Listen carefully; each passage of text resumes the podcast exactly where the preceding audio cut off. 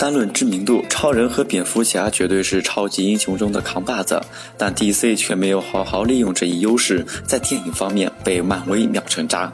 面对人气飙升的美国队长、钢铁侠、复仇者联盟，被力压多年的 DC 终于迎来了一部大受好评的作品《神奇女侠》。这部电影大陆七日票房达到三点六七亿人民币，烂番茄新鲜度达百分之九十三，豆瓣评分达百分之七点三。神奇女侠大火最开心的当属 DC，但体育品牌 UA 也是受益者之一。他们推出的神奇女侠主题内衣非常火爆，销量可观。UA 是美国体育运动装备。成立于一九九六年，创办者是前马里兰橄榄球明星凯文·帕克。虽然在全球知名度比不上耐克、阿迪，但其市场占有率还是不错的。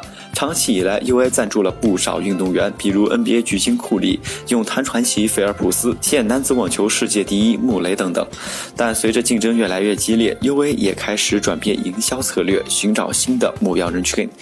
二零一三年，UA 开始与 DC 和漫威两大漫画巨头合作。推出了超级英雄系列，当年春季上线的限量版，几个小时就被抢购一空，非常火爆。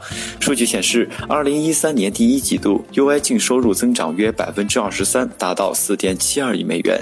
其总裁明确表示，超级英雄主题系列的热销是其增加收入的一大原因。在收到成效之后，UA 与各大拥有超级英雄 IP 的公司继续合作，并扩大了产品线。值得一提的是，双方的合作除了周边产品外，还涉及到广告植入，那就是让超级英雄在电影中穿上带有 UI 标志的衣服。大家印象最深刻的无疑是《复仇者联盟二：奥创纪元》。电影中，钢铁侠、美国队长、雷神的衣服均是由 UI 提供的。此外，《蝙蝠侠二：黑暗骑士崛起》中一支虚拟的橄榄球队的服装。也是由 UI 提供的。试想，肌肉发达、身材健硕的超级英雄们穿着 UI 的 T 恤出场时，那种宣传效果是无可比拟的。更何况，超级英雄在某些方面其实跟运动员很像，他们身上都有一种不服输、拼搏到底的精神，这完完全全符合 UI 的品牌定位。值得一提的是，这些广告基本不用 UI 支付费用，而是采取资源互换的方式。比如，UI 旗下拥有一款用户超过1.4亿的 App，在这个 App 上，你可以看到相关电影的宣传片。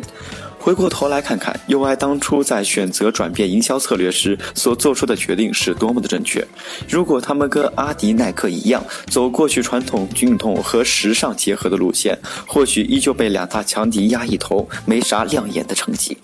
超级英雄是一个巨大的市场，永远不会缺少粉丝。二零一三年时，蜘蛛侠授权品在全球卖了十三亿美元，复仇者系列则卖了三点三亿美元，蝙蝠侠为四点九四亿美元，超人为。二点七七亿美元。随着越来越多的超级英雄被搬上大荧幕，这些数据还会持续上涨。